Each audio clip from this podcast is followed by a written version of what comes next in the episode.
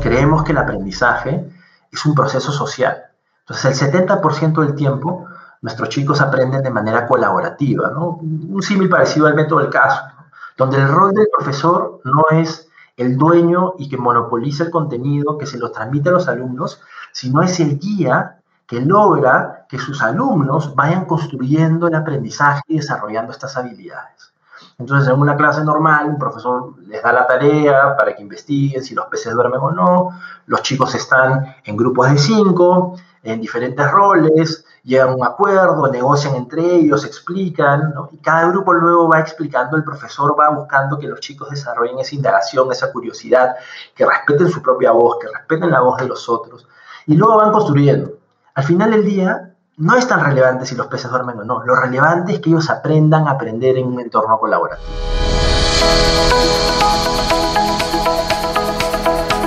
Hola, has venido a escuchar nuestras historias, ¿verdad?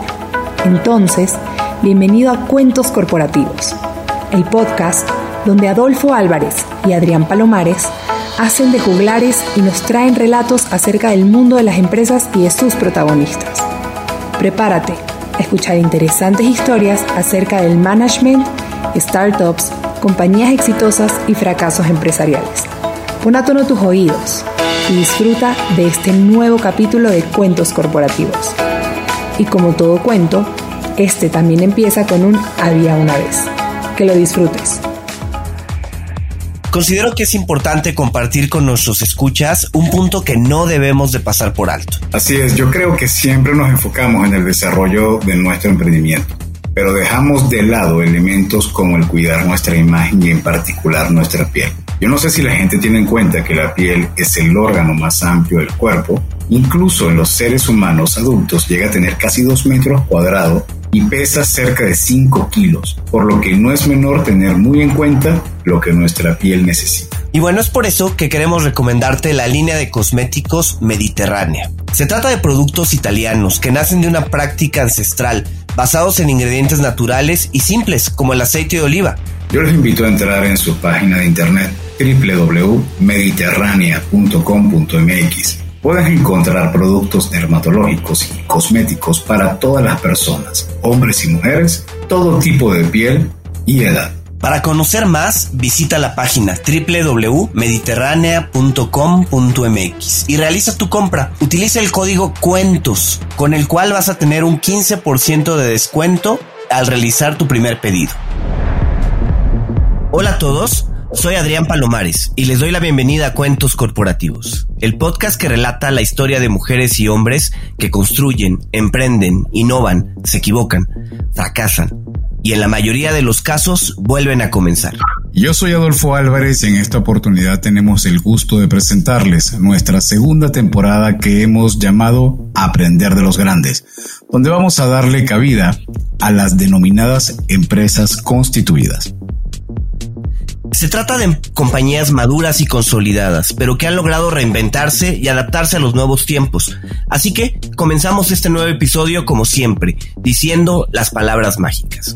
Había una vez un joven que decide estudiar la licenciatura en Economía, Finanzas y Regulación de Mercados por la Universidad del Pacífico de Perú en donde fue reconocido con la distinción al liderazgo del decano y obtuvo posteriormente el IPO Challenge por la University of Chicago Booth School of Business, donde se graduó del máster en Administración de Empresas, MBA. Nuestro invitado cuenta con más de 15 años de experiencia en lo que ha sido el vicepresidente y CFO de diferentes compañías, con una expertise en finanzas corporativas, valuación, inversiones, emprendimiento y análisis.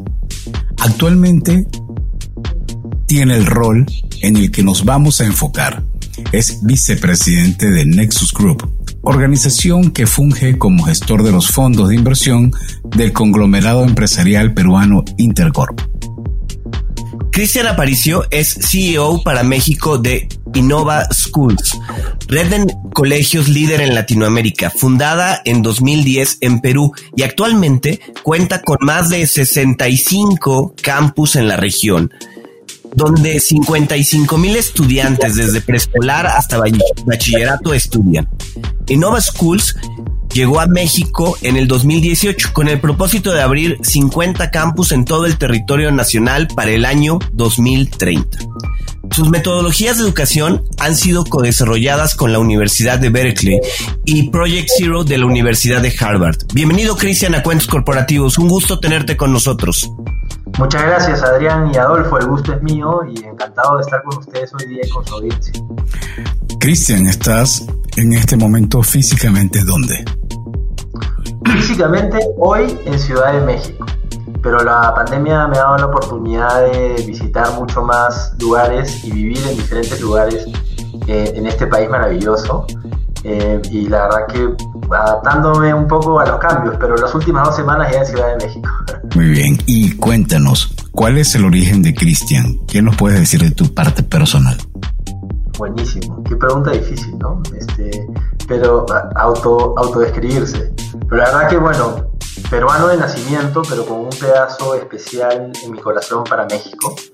Eh, tengo 41 años y felizmente casado y me considero una persona con mucha suerte, la verdad, ¿no? Porque me he esforzado mucho, por supuesto, y valoro mi esfuerzo, pero tengo que ser consciente que si hubiese nacido en una familia dos kilómetros más allá de donde nací, este, probablemente los resultados no hubiesen sido los mismos a mi esfuerzo. Eh, y, de hecho en, mi familia nunca nos sobró nada tampoco, de repente lo que nos sobraba era el amor, aunque parezca un cliché es así, mis papás este, fueron personas súper amorosas conmigo y con mi hermana, eh, pero nos dieron la verdad la mejor educación que estaba a su alcance y eso hizo la diferencia. Y, y soy consciente de eso y uno de mis propósitos es quitarle a la suerte ese peso que tiene en la realización de las personas. Es injusto, ¿por, qué no? este, algo tan fortuito determina qué tan feliz vas a ser en el futuro independientemente de tu esfuerzo? Entonces mi propósito es dar acceso, ¿no? romper esas barreras este, de equidad y ser director general aquí en México de Innova Schools me da la oportunidad precisamente de eso, ¿no? de dar acceso a los niños y niñas de México a una educación de real calidad internacional, accesible, y que les permitan, nos permitan a nosotros inspirarlos y darles herramientas para que transformen el mundo. Cristian, eh, platícanos un poco de cómo surge Innova, Innova School. ¿Quién está atrás de esta organización que, pues la verdad es que en un lapso de 11 años llega a tener 65 campos en Latinoamérica? Se dice muy fácil, pero pues es un montón de gente, un montón de estudiantes. ¿Cómo surge Innova School? Y platícanos un poco de su historia. Buenísimo, sí. Innova School nace pues casi hace poco más de 11, 12 años. Eh, nace en Perú, efectivamente. Eh, y, es básicamente la unión de dos fundadores originales, que uno es Jorge Isuski, que es, eh, digamos, un ejecutivo con una trayectoria muy importante y que a los 40 se dio cuenta, pues, que que había un reto importante en la educación de su país y quería transformarlo y dejó todo, hipotecó su casa y empezó a hacer la mejor educación que podía al alcance de, sus recursos.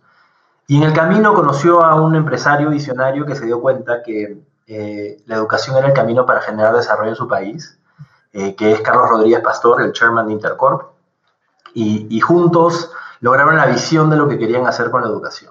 Pero a lo que se enfrentaban era a una realidad que se replica en, yo diría, la mayoría de países en desarrollo, específicamente en Latinoamérica, ¿no? donde tienes una educación de altísima calidad, pero accesible para un porcentaje muy chiquito de la población.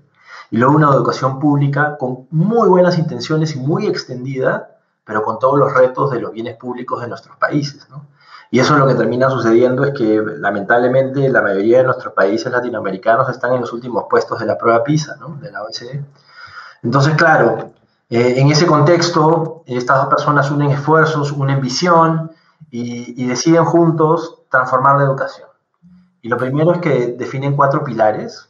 El primero es querían hacer una educación que sea excelente a nivel internacional, pero que a la vez sea accesible para la clase media latinoamericana, que además sea eh, escalable para poder generar impacto rápidamente y autosostenible financieramente para asegurar el impacto en el largo plazo. Ahora, cuando ves esos cuatro pilares, es como, quieres todo, bueno, bonito, barato, bastante. Eh, entonces se dan cuenta del reto que tienen y logran eh, hacer una alianza con IDEO. No sé si conocen a la consultora IDEO, ¿no? Solo para referencia, son, no, sé, no sé qué te gusta más, Adrián Adolfo, el Real Madrid o el Barcelona. ¿Es muy difícil? Creo que Real Madrid. bueno, eh, son los rockstars del mundo de la innovación, ¿no? Podrían ser un buen símbolo del Real Madrid de, la innovación en el mundo. Son los padres o las madres del design thinking, eh, esta metodología de Human Centric Approach, y con ellos construyen la visión de qué es lo que tenía que ser este sistema educativo para lograr construir las habilidades que nuestros alumnos y alumnas iban a necesitar en el futuro, pero construidas hoy. Y buscaron las mejores metodologías del mundo y encontraron la forma de adaptarlo a la realidad latinoamericana para poder hacerlo accesible y escalable. Hoy día están en Perú, pero en Colombia, en México, eh, alrededor de 55 mil alumnos y creciendo. Eso te iba a comentar. ¿Cómo, ¿Cómo es tu conexión con ellos y cómo decides tú llegar a México? Sí, súper buena pregunta. Eh, ya llevo cuatro años en México, este, pero digamos, esta historia empieza como en el 2013, ¿no? Yo acababa de terminar el MBA y me fui a trabajar al, al, al brazo financiero del Nexus Group, que es uno de los cofundadores de Innova Schools en Perú. Y una de mis primeras tareas fue eh, trabajar con el equipo de Innova Perú en ese momento para construir la primera estrategia de levantamiento de deuda pública de, Innova Schools. Era un reto grande, fue un proceso pues, donde se necesitaba mucha creatividad, experiencia, y fue muy lindo el, proyecto y, esa estructura que se diseñó todavía se sigue utilizando. Pero ahí me dio la oportunidad de conocer el proyecto. Este, ya les conté yo soy, este, estoy buscando acceso, soy consciente de las diferencias que es el acceso, la búsqueda que está de acceso. Cuando conoces un proyecto como este y lo tienes tan cerca, pues es difícil no enamorarse. Y, además tuve la oportunidad de conocer a los chicos de Innova Schools, a los hijos, a los, estudiantes, a nuestras estudiantes. Y eso fue impresionante. Entonces, este, yo sabía que tenía que trabajar ahí de alguna manera y hubo buena química con el fundador, con Jorge Isuski, y siempre estuvimos conversando a ver cuándo había una oportunidad de trabajar. Y en diciembre del 2016 me cuentan que habían decidido este, ya mirar seriamente a otros países, que México era una opción y que estaban buscando alguien que vaya a liderar esa expansión. Y por supuesto para mí era una oportunidad maravillosa, no solamente de contribuir con Innova Schools, sino además replicar algo que ya había sucedido en una realidad muy parecida a la mexicana, pero a otra escala. ¿no? Para que tenga una idea de la escala, este, México son 120 millones de personas, pero alrededor de 30 millones, un poquito menos, ¿no? Pero alrededor de 30 millones de niños en edad escolar. Ese es el total de la población de Perú. Entonces, ese tamaño de escala es la oportunidad de generar un impacto mayor con algo que ya había funcionado en una realidad similar. Entonces, para mí, la verdad, fue una oportunidad maravillosa. Lo difícil fue convencer a mi esposa, porque en ese momento estaba muy feliz en Perú. Hoy día está mucho más feliz que yo, lo cual es difícil en México, Happy wife, happy life. Este, y la verdad que estamos súper contentos.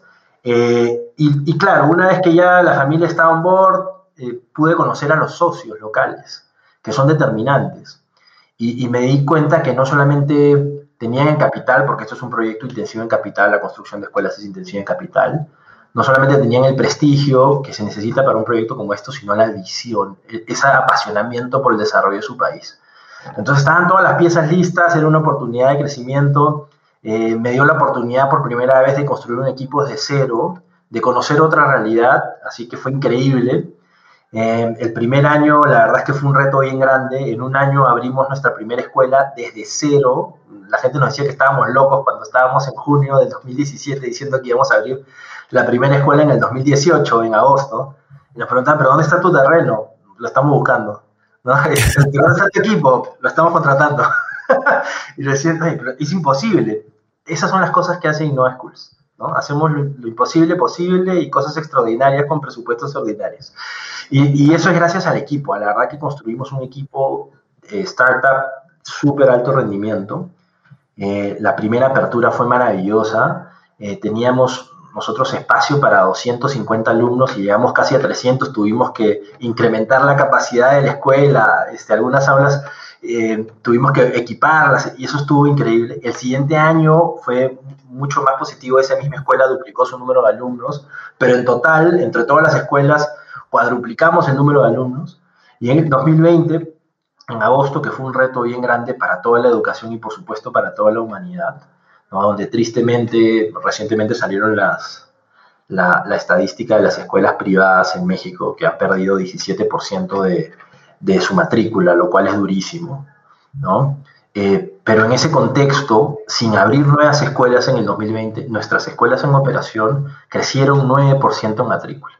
Eso solo es el reflejo de que todos estos años en México, ¿no? junto con el equipo maravilloso que tenemos de profesores y de la oficina central, apasionados y talentosos, han logrado construir y hacer evidente el valor agregado que le damos a los hijos de nuestros padres de familia. ¿no? Esa confianza se refleja en ese crecimiento en este año también. Cristian, entendemos que su modelo educacional ha sido reconocido por el Foro Económico Mundial. ¿Qué tiene de diferente? ¿Qué tiene de, especial? ¿Y cómo lo comparas con la educación, pues quizá con la educación tradicional que se da en México? Platícanos un poco al respecto. Buenísimo, sí. La, verdad es que también hemos sido muy afortunados y hemos tenido muchos reconocimientos. El, reconocimiento en Davos del, Foro Económico Mundial en el 2020 fue muy gratificante para nosotros. Eh, nos reconocieron entre las 16 escuelas ¿no? de ejemplo de educación de calidad en este contexto global. Eh, y, la realidad es que hemos tenido otros reconocimientos también importantes, pero esto tiene que ver mucho con, con los resultados que estamos obteniendo. ¿no? Eh, a diferencia de la educación tradicional, en donde básicamente tienes una relación vertical de transmisión de contenidos hacia el alumno, en donde al alumno tiene que, tiene que ser un receptor de contenidos que ojalá le sirvan en algún momento en su vida. Nosotros creemos que la educación tiene que estar basada en competencias, en habilidades, porque los contenidos van a cambiar, la ciencia evoluciona, el mundo cambia, lo hemos vivido los últimos 12 meses radicalmente, y lo que te permite adaptarte son esas competencias, esas habilidades determinantes para tu futuro, para que puedas tomar decisiones eh, en ese futuro que no sabemos cómo va a ser hoy día. Eh, nadie sabía pues que, podían haber este, carreras como, este, eh, no sé, UX designer, ¿no? Hace 10 años y hoy día existen. Eh, entonces, tenemos que preparar a los chicos a desarrollar estas competencias eh, y eso es una parte importante. ¿Cómo hacemos para que nuestras, nuestras niñas y niños, nuestras adolescentes y adolescentes, eh, puedan desarrollar la capacidad de sentido crítico, puedan desarrollar una capacidad de comunicación en español como en inglés, puedan desarrollar competencia digital, matemática, científica, puedan desarrollar innovación, ciudadanía, ética y liderazgo. Esas son las competencias reales que te van a servir a lo largo de tu vida, independientemente del contexto en el que estés. Eh, pero más allá de ese perfil de salida que es importante para nosotros, en donde los contenidos, la información es la excusa para desarrollarlos, también está la forma, cómo nosotros enseñamos a los chicos, qué metodologías utilizamos.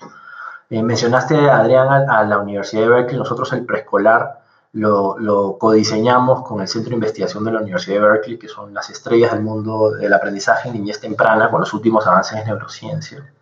¿no? Pero además de eso, nosotros tenemos, creemos que el aprendizaje es un proceso social.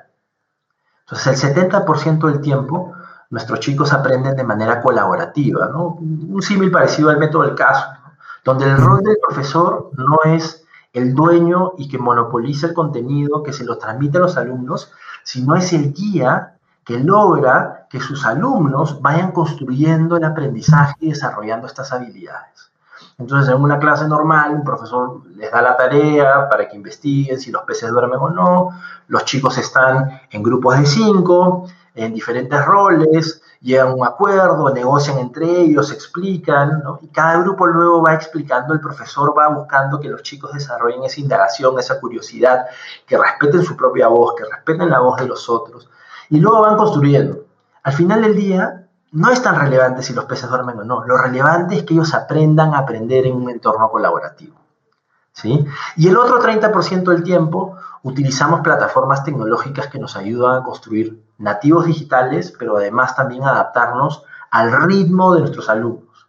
Que eso de hecho eh, nos ayudó muchísimo para acomodarnos en la pandemia, ¿no? Ese nivel de autonomía e independencia que venían desarrollando nuestros alumnos a través de nuestras plataformas, la verdad que fue determinante, Y, pero la verdad es que ese es el contexto sobre el cual se diseña, pero el resultado es lo más importante. Nosotros tenemos estudiantes hoy día en las mejores universidades del mundo. Eh, de hecho, este, tenemos un estudiante que hoy día está estudiando medicina, becal, 98% en la Universidad de Stanford, ¿no? Este, pero sí también hay en la Universidad de Lovaina, en la Universidad de Berkeley, la de música, no, no la, de, este, no, la de West Coast. Em, y, y, eso de verdad se nota. A mí me encantaría, Adrián y Adolfo, que tengan la oportunidad de conocer a nuestros alumnos, porque es impresionante el nivel de lucidez, autonomía y madurez que desarrollan los chicos luego de tres meses en nuestro sistema. Es impresionante. Es impresionante y muy gratificante cuando los papás lo reconocen y te lo cuentan y te lo agradecen, pero es mucho más gratificante verlo. De verdad, yo los invito cualquier día a entrar a, nuestras clases o, a tener una conversación con nuestros alumnos, la verdad que es realmente conmovedor. Ahora, nos quedó muy claro el modelo, el modelo eh, educacional, pero ¿cómo cambiaron o si, si hicieron algún tipo de innovación en el modelo económico para hacerlo accesible o para tener un esquema sustentable desde el punto de vista monetario, ¿no? Por supuesto, sí. Súper buena pregunta, porque al final del día, hacer una escuela extraordinaria, ¿no? Este, no es tan difícil. Creo que el reto imposible es hacer cosas extraordinarias con presupuestos ordinarios. Y, la verdad es que no es un trabajo fácil. Hay varias, em, digamos, pilares alrededor de eso. El primero es la escala. Es importante poder tener una red de muchas escuelas que te permitan diseñar y generar economías de escala, pero diseñar una pedagogía potentísima de primer nivel, ¿no? Entonces la escala es determinante y luego esta combinación entre aprendizaje adaptativo, utilizando mediación tecnológica y aprendizaje colaborativo también nos da ciertas eficiencias desde el lado de conseguir habilidades al menor costo posible. Yo te diría que esas son eh, las, las dos gran, los dos grandes pilares de la optimización y que nos permiten eficientizar la educación de calidad y romper la barrera costo-calidad típica de la educación tradicional. ¿Y cómo ha sido la transformación de, todo este modelo en temas ahora o en momentos ahora de la pandemia? ¿Cómo, cómo han manejado eh, este tema de que los niños no pueden estar en salones, de que no se pueden juntar? Este, no sé, que, ¿cómo Innova Schools se ha adaptado a, la situación actual? Buenísimo, sí. La verdad es que por más que nosotros teníamos un, nivel de mediación tecnológica alto, esta transformación no se la esperaba a nadie. Y en febrero, cuando ya teníamos, eh, digamos, algunos países en cuarentena, ¿no? Estaba, por supuesto, China desde diciembre, ¿no? pero Italia, España estaban en cuarentena, un equipo de Innova Global se dio la tarea de ir a explorar qué es lo que estaba pasando para entender un poco lo que nos iba a llegar a nosotros. Y en febrero empezamos a trabajar en un plan de educación a distancia, ¿no? Y lo primero era entender la educación a distancia en el contexto. La educación a distancia no es lo mismo que hacer una clase por Zoom. La clase presencial son dos cosas diferentes, contextos distintos. El mejor ejemplo que yo entiendo es como cuando se inventó el cine y se, firma, se filmaban obras de teatro. ¿no? E, es exactamente lo mismo. Te estás perdiendo todas las oportunidades tecnológicas que tienes de desarrollar una experiencia mucho mayor y relevante, en este caso para las alumnas y los alumnos. Entonces, lo primero que había que hacer era entender el contexto. En ese contexto nos dimos cuenta que había cosas importantes. Lo primero era que había que tener mucha empatía porque esto iba a ser un proceso muy difícil para todos, alumnos y alumnas, padres y madres de familia, profesores y profesoras y por supuesto todo el personal de la oficina de soporte del back de Innova Schools. Lo segundo, un enfoque muy claro en comunicación. Iban a cambiar las cosas muchísimo. Sabíamos quién iba a cambiar radicalmente. ¿no? Entonces, teníamos que tener canales muy claros y únicos de comunicación de manera eficiente. Por ejemplo, con nuestros padres de familia, en vez de estar bombardeándonos de correos, creamos un repositorio, una página web, un landing que se llamaba Juntos Innova Schools, en donde podían encontrar un montón de recomendaciones, por supuesto, para administrar el estrés y, la, y, las dificultades de la, de la pandemia, pero además la información relacionada a los horarios, a los cambios, todo lo que íbamos haciendo desde el lado de pedagogía por cada uno de sus hijos. Entonces, si querían saber cuál era el horario que le tocaba esa semana, entraban a ese repositorio y no tenían que buscar en 50 correos, ¿no? Eh, Luego, nos dimos cuenta que los recursos eran determinantes. Teníamos que asegurarnos que todos tuvieran los recursos para poder dar una educación a distancia que fuera de calidad. La calidad no era negociable. Entonces hicimos una encuesta con nuestro padre de familia, porque no solamente era si tenías o no una computadora en tu casa. Toda la familia tenía que estar trabajando y estudiando en casa. ¿Cuántos computadores necesitas? Entonces había un reto de organización familiar. Y ese mismo reto lo tenían los profesores. Entonces tuvimos la oportunidad de hacer una encuesta, empadronar, identificar las necesidades y pudimos prestar equipos para asegurar que todos tuvieran el Internet correcto. Incluso con nuestros profesores nos aseguramos que tuvieran la banda ancha correcta. Entonces, asignamos recursos también para eso, para que la verdad es que el estrés no sea, no, esté relacionado ni a recursos, ¿no? Relacionados a Innova, ni tampoco a cosas que no sean ajenas al, estrés normal. Eh, y luego de tener claro esos pilares, ¿no? Em, empezamos a, diseñar nuestra pedagogía en este nuevo contexto. El nivel de atención de los alumnos es menor, el nivel de supervisión de los padres es menor. Entonces empezamos a construir esta nueva pedagogía y, tuvimos que rehacer toda nuestra pedagogía desde cero. Es decir, nosotros tenemos diseñadas todas nuestras clases como guías para los profesores. Ya teníamos el año diseñado y tuvimos que rediseñarlo, contratar especialistas en educación a distancia para que nos ayuden a construir la nueva pedagogía para esto. Y por supuesto hemos seguido iterando, porque hay muchos aprendizajes. No, nadie había vivido un proceso de educación a distancia así de masivo. Entonces hicimos una primera fase, logramos aprendizajes, luego después de Semana Santa lanzamos la segunda fase, empezamos a recolectar data, nos dimos cuenta que había mucho valor en la interacción digital para poder identificar oportunidades de mejora y ayudar a nuestros alumnos, a hacer más eficiente la comunicación con los papás.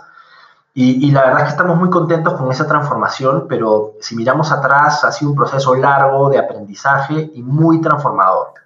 ¿Sientes que esto va a ser sustentable por cuánto tiempo? En el backstage de este programa, antes de entrar, estábamos platicando sobre cuánto tiempo va a durar cómo va a ser la incorporación, cómo va a ser ahora ese shock de, los niños este, con, el mundo físico. ¿Cuál es tu percepción como especialista en el mundo de educación, Cristian? Sí, gracias por la pregunta. Mira, este, para empezar, la educación en los últimos 12 meses ha cambiado más que en los últimos 200 años. ¿no? y, ha sido un privilegio, y lo comentamos siempre en No School, ser parte, ¿no? estar dibujando ese, ese boceto del futuro de la educación, ¿no? Ser parte de esta generación que transforma la educación así de rápido es impresionante. Em, la educación va a cambiar mucho, pero yo creo que hay cosas que no van a cambiar y que tienen que regresar. ¿no? Por ejemplo, ¿no? está clarísimo que, por lo menos nosotros lo hemos confirmado, que este enfoque en competencias es determinante. Eh, los contenidos cambian, el mundo cambia, la forma cambia, pero los chicos necesitan desarrollar su independencia, su autonomía, su capacidad de reflexión, el sentido crítico en el mundo de la fake news, para poder adaptarse en esta coyuntura cambiante. El rol del profesor guía este, lo necesitas hacer como sea, no puedes evitártelo, el profesor siempre va a existir. Eh, necesitas a un ser humano que le dé calma al niño. El estrés es el principal enemigo del aprendizaje y el proceso de aprendizaje tiene mucha incertidumbre. ¿Estoy haciéndolo bien o no estoy en camino correcto o no? ¿Voy a aprender o no voy a aprender? Entonces necesitas esa guía que te diga, esa profesora, ese profesor, que te dé calma, que baje la ansiedad y que te guíe para que tú te sientas tranquilo y sigas avanzando en ese proceso de aprendizaje. Eh, después, las escuelas son los espacios de socialización por naturaleza. Y, ahí es donde nosotros aprendemos a convivir en sociedad. Em, somos seres sociales. Y, por supuesto hay gente más introvertida y gente más extrovertida, pero todos necesitamos alguna medida de socialización y la escuela logra eso. Ahora, estas tres cosas, el desarrollo de competencia, el rol del profesor y, el, espacio de socialización se pueden construir en, medios digitales y a distancia. Lo hemos visto, hemos logrado hacerlo, eh, pero, pero algo que de todas maneras necesita regresar, sobre todo para un gran porcentaje de la población, es este espacio físico en donde los padres ¿no? ceden a sus hijos un momento para poder dedicarse a hacer otras cosas. es, eso se necesita. Adolfo, Adrián me contaba que, que tiene hijos, Adolfo, no sé si tú también tienes hijos, y cómo les ha ido con, con, la pandemia y, y, la supervisión de sus hijos ¿ah? en la educación a distancia. Oye Adrián, en estas conversaciones con diferentes emprendedores, uno se da cuenta del nivel de energía y concentración que le dedican a su proyecto, ¿cierto? Sí, la verdad es que a veces es impresionante, ¿no? Sabemos que los proyectos los llevan a situaciones de mucho estrés o dificultades para dormir.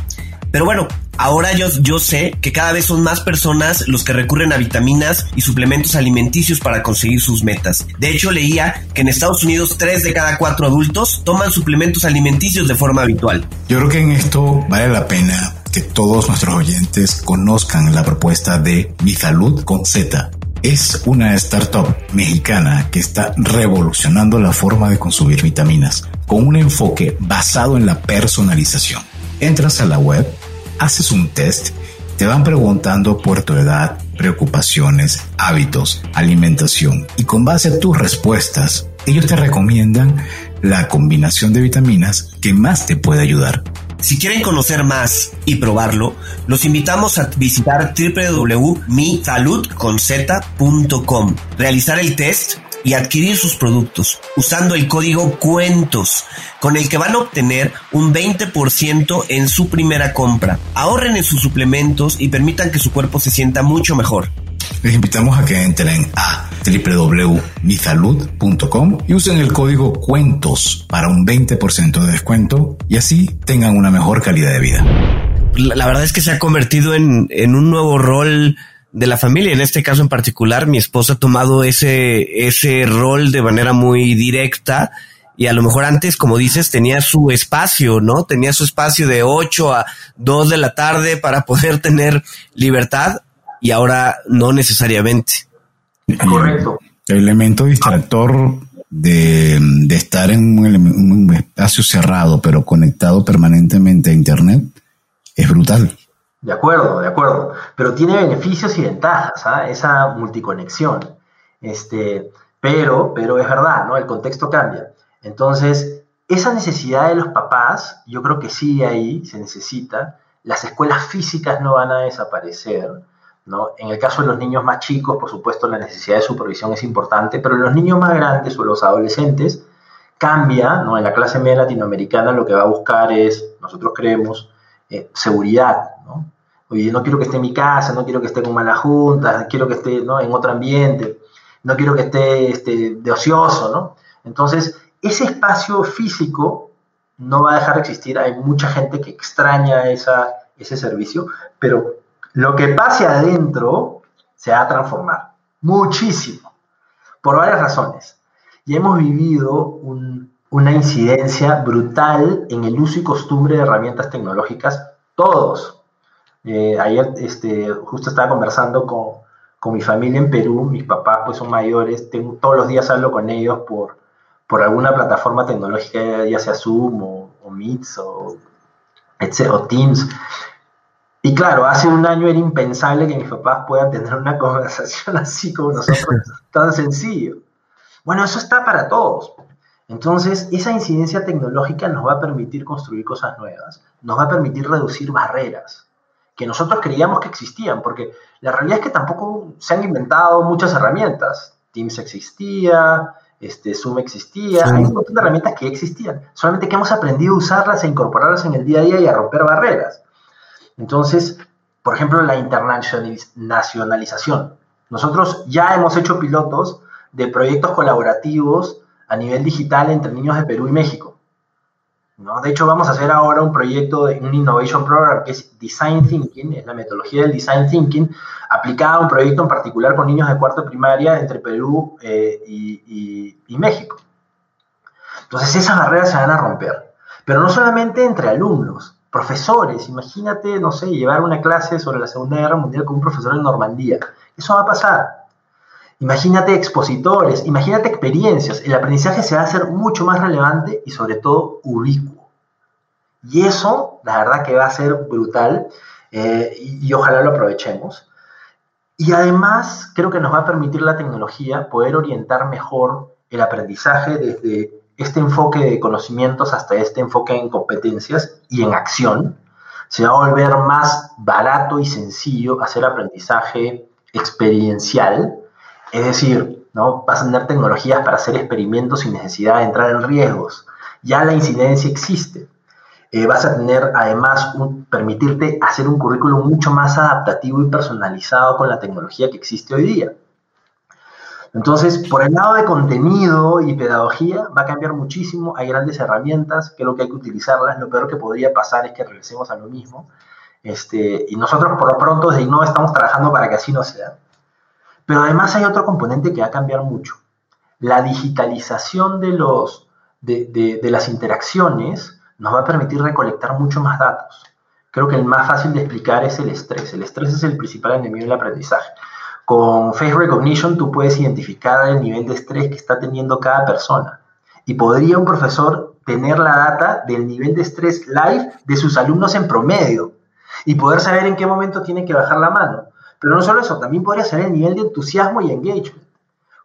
¿Qué tan potente puede ser tener ese tipo de datos live para potenciar la educación?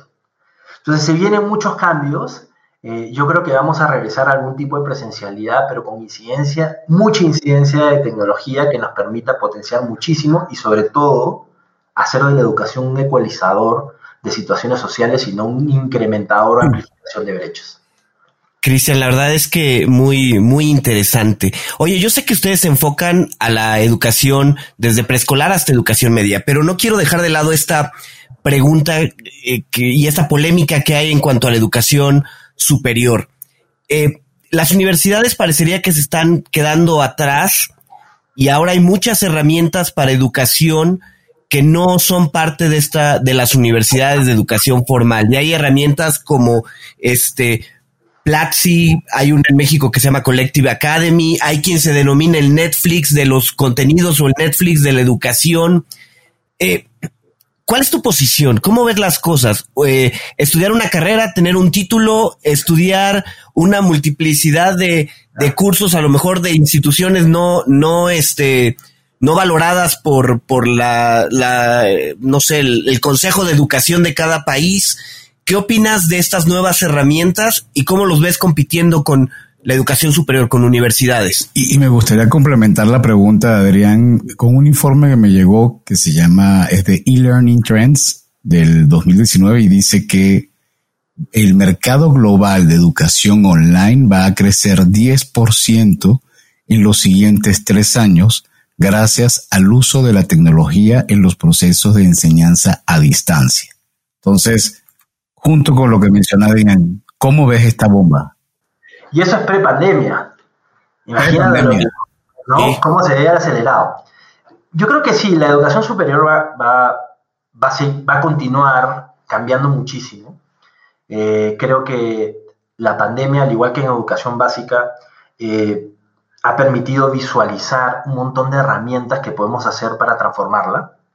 Entonces yo creo que los campus físicos se van a eh, transformar muchísimo y van a generar un incremento de capacidad donde probablemente los espacios físicos se conviertan en, una oportunidad para, generar prácticas y, luego probablemente las herramientas digitales les permitan a los alumnos em, eh, hacer la mayor cantidad de adquisición de nuevos conocimientos. Ahora, pensando en, la acreditación, que es la pregunta de Adrián, ¿no iba a existir o no? ¿Cuál es el título? Las acreditaciones nacen como un mitigador de asimetrías de información. ¿Cómo sé yo cuál es el trabajo que me vas a dar? ¿no? ¿Cuáles son tus habilidades? Y están apareciendo formas de acreditar habilidades sin necesidad de pasar por un proceso tradicional de educación. ¿no? Ahora, las grandes universidades hoy día tienen la posibilidad de aprovechar esos mecanismos de acreditación de habilidades específicas de una manera más eficiente. Entonces yo creo que va a haber una amalgama de servicios, se va a incrementar el PAI, van a haber estas nuevas instituciones de nicho que te van a permitir acreditar y desarrollar habilidades específicas para el entorno cambiante, pero también estas grandes universidades lo que van a hacer es van a empezar a migrar hacia esos segmentos y capturar ese valor también. Entonces creo que va a haber una revolución bien interesante con muchas oportunidades para todos.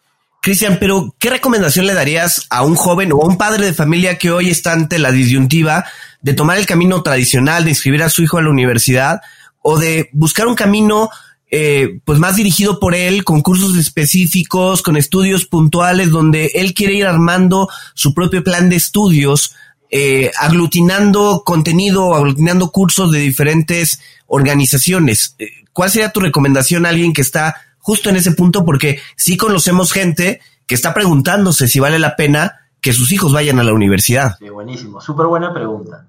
y creo que la respuesta va por, o mejor dicho, mi recomendación sería, enfóquense primero en el propósito. Traten de descubrir su propósito rápido y ver qué es lo que quieren hacer.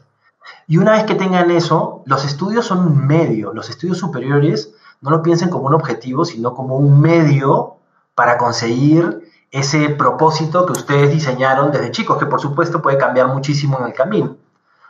Dicho eso, este, es mucho más fácil experimentar con cursos que estén más segmentados, más específicos, probar habilidades, ir construyendo e ir aprendiendo. Entonces, a mí me gustan mucho, creo que si tuviera que hacer mi carrera de nuevo, hubiese empezado por ahí, pero no descartaría una carrera completa, complementada con estos espacios particulares, ¿no? Pero creo que de todas maneras van a revolucionar el mundo de la educación y el mundo del trabajo, y ya lo están haciendo. Y hablando de revolucionar, eh, vimos o hemos visto en alguna parte que, que anunciaron una inversión de 300 millones de dólares. ¿Qué quieren hacer? ¿Hasta, qué ¿Hasta dónde quieren crecer? Ese es el compromiso de inversión para los primeros 50 colegios. ¿ah? Este, pero yo te diría, en Perú van a ser 100 colegios, hoy día tienen 65, de hecho entre México, Colombia tenemos más de 67 colegios. Pero si en Perú van a ser 100, en Perú hay, este, como les dije hace un rato, el total de la población de Perú es la cantidad de niños en edad escolar en México. En México deberíamos hacer 500, ¿no? Entonces, el, primer compromiso de inversión que tenemos hoy día es para hacer 50 escuelas, pero ojalá en un par de años volvamos a estar aquí sentados y yo les cuente que ya nos aprobaron hacer 200 colegios y ojalá dos años después contarles que ya vamos por los 70 y vamos a hacer 500. Entonces, ¿cuánto queremos crecer? Lo máximo que podamos. Nuestra visión es hacer que todos los niños de México tengan acceso a una educación de estándares internacionales. Y eso significa que no vamos a parar hasta lograrlo. Y eso significa que tenemos muchísimo, pero muchísima tarea por delante. Cristian, como, como sabes, esta segunda temporada de Cuentos Corporativos la hemos denominado Aprender de los Grandes.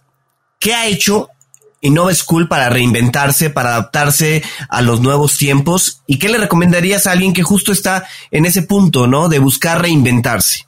Buenísimo. Súper buena pregunta.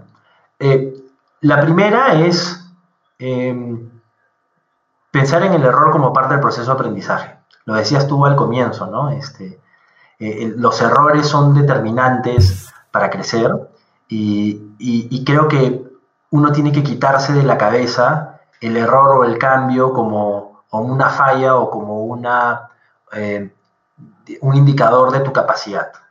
El, error es indicador de capacidad específica en ese momento, pero no, no te determina. Entonces, eso es lo primero. Lo segundo es, estas coyunturas de cambio son oportunidades para repensar. Se generan muchos quiebres, a veces uno tiene que cambiar de trabajo, cambia de industria, entonces, headspace, espacio para la reflexión, con serenidad, con estrés, y, la verdad es que es muy difícil tener ese espacio creativo para poder entender y, y, procesar los aprendizajes que uno necesita, mirar las señales y tomar buenas decisiones. Entonces yo diría, esas dos cosas son determinantes para pensar. Y la tercera es el propósito de nuevo. El propósito puede cambiar, pero, pero digamos, en esta coyuntura, ¿qué es lo que realmente te apasiona? Y búscalo, porque no hay nada más maravilloso que poder dedicarse a lo que a uno le apasiona y encima vivir de eso. Creo que eso es una bendición importante. Entonces esas serían mis tres recomendaciones. Entender el, el, fracaso como parte del proceso de aprendizaje, tener espacio para reflexionar y tomar buenas decisiones, no apresurarse y poder identificar buenas oportunidades eh, y, finalmente reflexionar sobre su propósito y lo que los apasiona. Totalmente de acuerdo contigo, Cristian. Y para conocer más sobre tu pasión, vamos a irnos de nuevo a tu plano personal. Cristian, ¿te gustan los cuentos?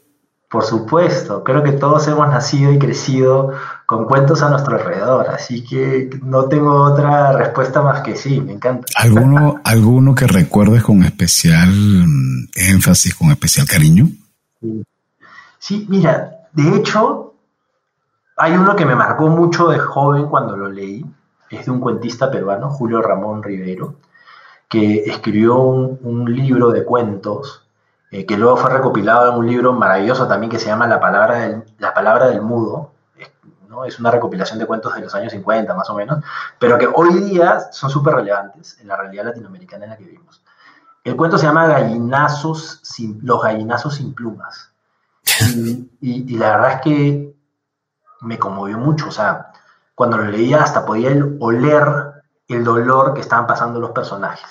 Lo recomiendo, no quiero spoilearlo, este, es un lindo cuento. Pero luego tengo dos cuentos que me acompañan en la vida bastante, uno más de negocios y otro más de la vida personal. No sé si hay espacio para contarlos. Claro, adelante. Buenísimo. Eh, el, el, del mundo corporativo se llama, es una alegoría, se llama How Stella Saved the Farm, que es eh, cómo Estela salvó la granja, ¿no? Sería la traducción. Es un libro ¿no? que es este, de, un autor, un profesor de la Universidad de Dartmouth, que se llama BJ Govindarayan, me parece, no sé si lo he pronunciado bien. Em, pero es, es, la verdad un, libro extraordinario, es una buena introducción respecto de los retos y las tensiones de la innovación. Y es una buena introducción a un libro maravilloso que también recomiendo que se llama The Three Box Solution del mismo autor. Pero básicamente es la historia de una granja que está pasando por una situación crítica y necesitan innovar para salvarse, y aparecen todas estas tensiones naturales entre la lógica dominante, el negocio regular, las concepciones y todas estas locuras y riesgos alrededor y errores alrededor de la innovación. Súper recomiendo. Y el otro que es más personal es una fábula taoísta, se llama ¿Quién sabe lo que es bueno y lo que es malo? Que básicamente, para no hacerla larga, este, un granjero eh, gana un premio, su caballo gana un premio en la granja, este, y regresa y su vecino va contento a felicitarlo, eh, felicitaciones, tu, caballo ganó. Y el, y el granjero le responde, nadie sabe lo que es bueno y lo que es malo. Al día siguiente, este, gente que lo vio en el, en el concurso, dice ese caballo es bueno y se lo roban. Entonces va al vecino y le dice, oye, este, qué mala suerte, te robaron el caballo, ¿no? Y él le responde, nadie sabe lo que es bueno y lo que es malo. Al día siguiente regresa el caballo, se escapa de sus captores y lo encuentran de nuevo, ¿no? Este, pastando entre sus campos. Va al vecino y le dice, encontraste tu caballo, qué suerte. Y ya saben lo que le respondió, ¿no? Nadie sabe lo que bueno los hermanos. Al día siguiente, el hijo del granjero está este, lavando el caballo y se rompe el pie. Lavando, el caballo lo patea, se escapa y se rompe el pie. Entonces va el vecino de nuevo y le dice, me enteré que se rompió el pie, no puede ser que mala suerte. Y el granjero le responde, nadie sabe lo que bueno lo que es. Al día siguiente viene el, ejército a llevarse a los jóvenes para una guerra, ¿no? Y por supuesto, al que estaba herido no se lo llevan, y va el vecino corriendo donde su amigo y le dice, nadie sabe lo que es bueno y lo que es malo. Entonces, una reflexión sobre la serenidad que uno tiene que tener respecto de la coyuntura, ¿no? Un evento específico no se acaba el mundo, hay muchas cosas alrededor, ¿no? Y entonces lo tengo muy presente, me ha servido muchísimo, sobre todo en esta coyuntura, y, cada vez que puedo, pues lo recomiendo. Muy, muy interesante, Cristian. Oye, hablando ya de, libros, pueden ser libros de negocios o novelas. ¿Qué nos puedes recomendar? un libro que yo recomiendo muchísimo, me hubiese gustado leer, haberlo leído a los 13 años, se llama Mindset de Carol, Carol Dweck. No sé si lo han leído. Lo súper recomiendo. Em, es una psicóloga de la Universidad de Stanford, que encontró un framework para entender el aprendizaje y el fracaso como parte del proceso de aprendizaje y los riesgos del aprendizaje de tal manera que te permitan tener una vida menos estresante y con mejores resultados. Está buenísimo el libro, de nuevo, a mí me hubiese gustado leerlo a los 13, lo recomiendo, de hecho, a mi equipo, cuando recién llegamos a México, teníamos dos meses de habernos armado, a todos les regalé el libro porque me parece maravilloso. Este, y espero que lo hayan eh, apreciado como yo lo disfruto. Entonces sí, recomiendo ese. Y otro libro que uso mucho y también recomiendo se llama Difficult Conversations. Mm. ¿sí? Es un libro, eh, no me acuerdo de los autores, es Douglas Stone me parece y Bruce Patton, pero no, me acuerdo exactamente. Eh, pero está en Amazon y es buenísimo. Te sirve para tener un framework también sobre cómo enfrentar conversaciones difíciles. Y para no spoilear, pero hay un plano evidente que es el plano de los hechos, pero probablemente sea el menos relevante de todos. Entonces está el plano de las emociones, que es más fácil de anticipar, y luego el plano de la identidad.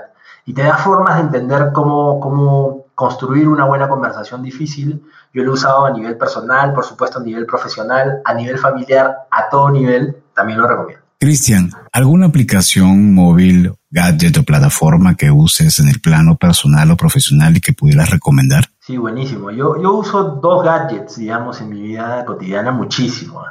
Y la verdad es que no, no son ningún, outlier, pero, pero los uso mucho y los recomiendo. Uno es, tengo un reloj que me permite este, hacer seguimiento al deporte que hago y me da mucha data. Yo soy un amante de la data y la evidencia.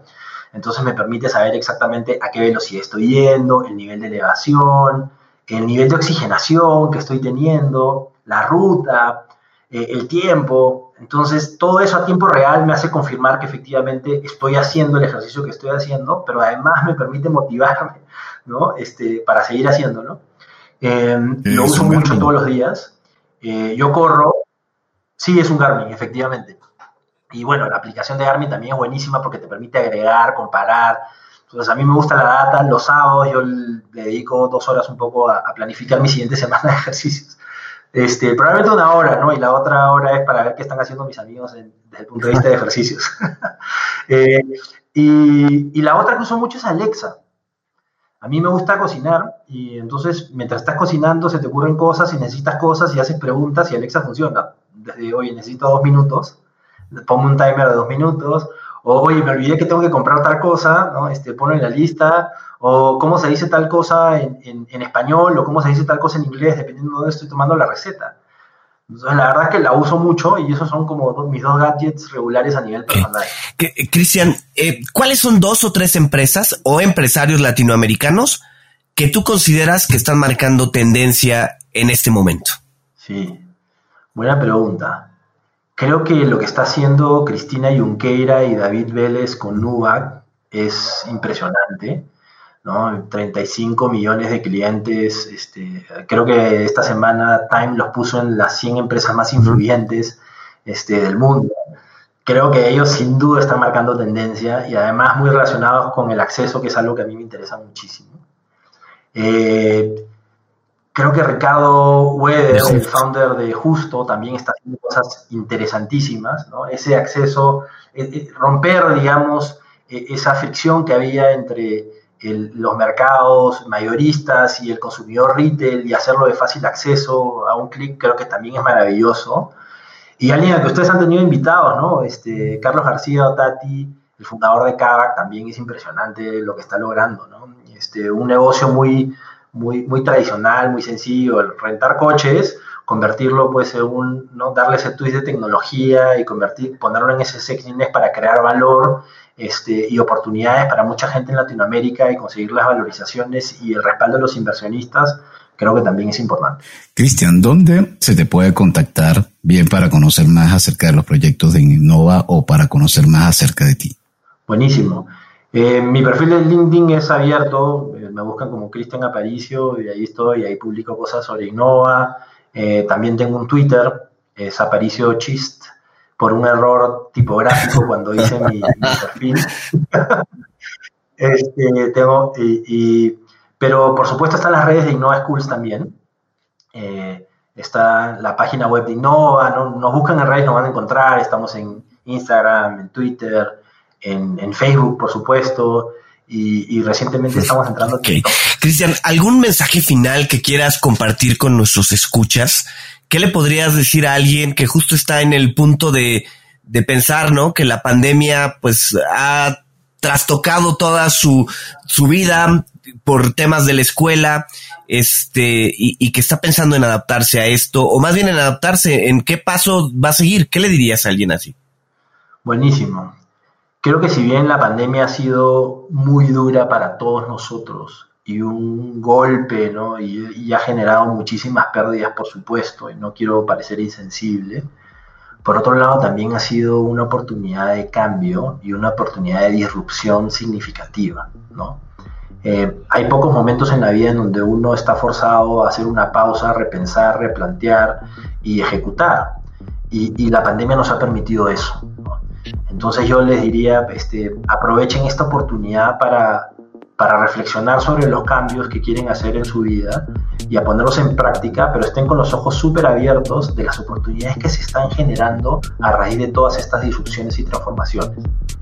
La incidencia en la tecnología, los cambios de hábito, aprovechenlos y, y, sobre todo aprovechen la ubicuidad de la educación. Creo que hoy día podemos aprender de las grandes escuelas, de los grandes profesores sin necesidad de tener que ir a vivir cerca de donde ellos están.